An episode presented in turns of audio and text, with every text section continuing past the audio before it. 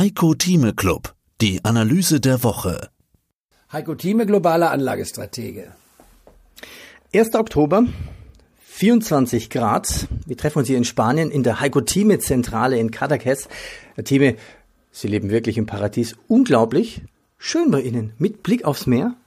Ja, das ist ja die Motivation, die ich auch habe. Wenn immer ich die Weltnachrichten und Wirtschaftsdaten verarbeite und schaue dann hier auf das Wasser, auf das Mittelmeer, auf das Umfeld, hier ist die Welt in Ordnung und das stabilisiert auch und ernährt auch, wenn man so will, meinen Optimismus. Denn man kann sehr viel Positives kreieren in einer so kreativen Umwelt. Ja, es ist wirklich spannend und überall Internet ist unglaublich besser als in Deutschland vernetzt. Starten wir mit einem Rückblick auf den September. Ist der September vielleicht doch besser verlaufen, wie von vielen erwartet? Das ist richtig. Die meisten hatten ja Angst vor dem September. Warum? Er ist der schwächste Monat im Jahresverlauf. An der Wall Street war seit 1950 der September 41 mal negativ und nur 27 mal positiv. Ich sagte jedoch in diesem Jahr gleich zum Monatsbeginn, dass wir einen Ausnahmeseptember haben werden. Das heißt also einen steigenden September und keinen fallenden. Und das hat sich bestätigt. Wir waren deutlich im Plus gewesen. Wir waren unter der 12.000 Marke zum Monatsbeginn und schließen in der Nähe der 12.400 bis 12.500 Marke. Also ein ganz klares Plus. Woher mein Optimismus? Weil im August, und zwar besonders bis Mitte August, zu viel Pessimismus sich plötzlich entwickelt hatte. Kurz nachdem wir übrigens die Jahreshöchststände gesehen hatten im Juli, nämlich 12.650. Und das ganze Jahr hindurch sieht man, dass wir doch erhebliche Volatilitäten hatten. Und genau das ist wichtig für unsere Clubmitglieder. Wir konnten in diesem Jahr bisher an den Volatilitäten gut verdienen, vorausgesetzt, wir haben zwei Dinge im Augenmerk gehabt. Einmal ausgeprägte Kursschwäche verlangt Mut zum Einstieg. Man muss dabei nicht immer den absoluten Tiefstand wischen, aber in die Nähe des Tiefstandes sich einzukaufen. Wir tun das ja auch immer in drei Tranchen. Insofern ist es ganz gut, dass man vielleicht mal ein bisschen früher anfängt, aber dann nachlangen kann. Und dann genauso, wenn der Markt nach oben hin übertreibt, sprich also wenn ich schon kurz nach Jahresmitte, Ende Juli, ein Plus habe hier, wo wir bei 12.650 sind, also weit mehr 20 Prozent seit Jahresanfang, dann zu sagen, bis 13.000, das war und bleibt übrigens ja auch meine Prognose beim DAX-Index, ist es jetzt nur noch 350 Punkte, soll ich nicht mal Gewinne mitnehmen?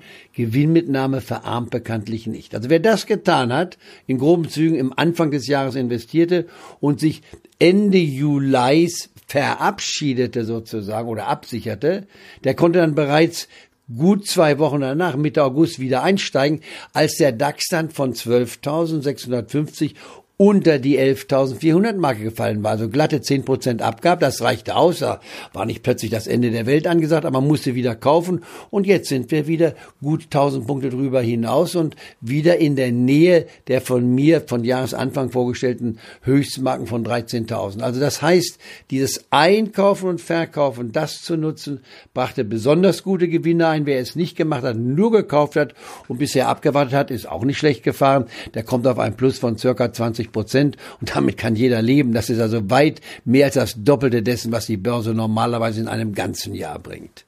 Ich vermute, es werden ja auch nicht viele getan haben oder nicht alle getan haben. Der eine oder andere wird ja auch im Urlaub gewesen sein und nicht alle sind mutig. Die Woche startet mit neuen Meldungen aus dem Handelskonflikt. Eigentlich kann man schon gar nicht mehr hören. Jede Woche neue Überraschungen, aber Trump ist ja wirklich kreativ.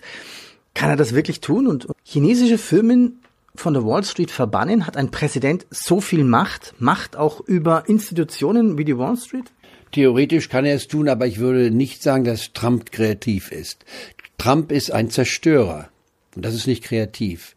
Trump zerstört Dinge, die zur Normalität gehören was sein Fokus ist. Er möchte all das, was sein Vorgänger Obama geschaffen hat, kaputt machen, aus egal welchen Gründen. Er kann ihn also offensichtlich nicht leiden.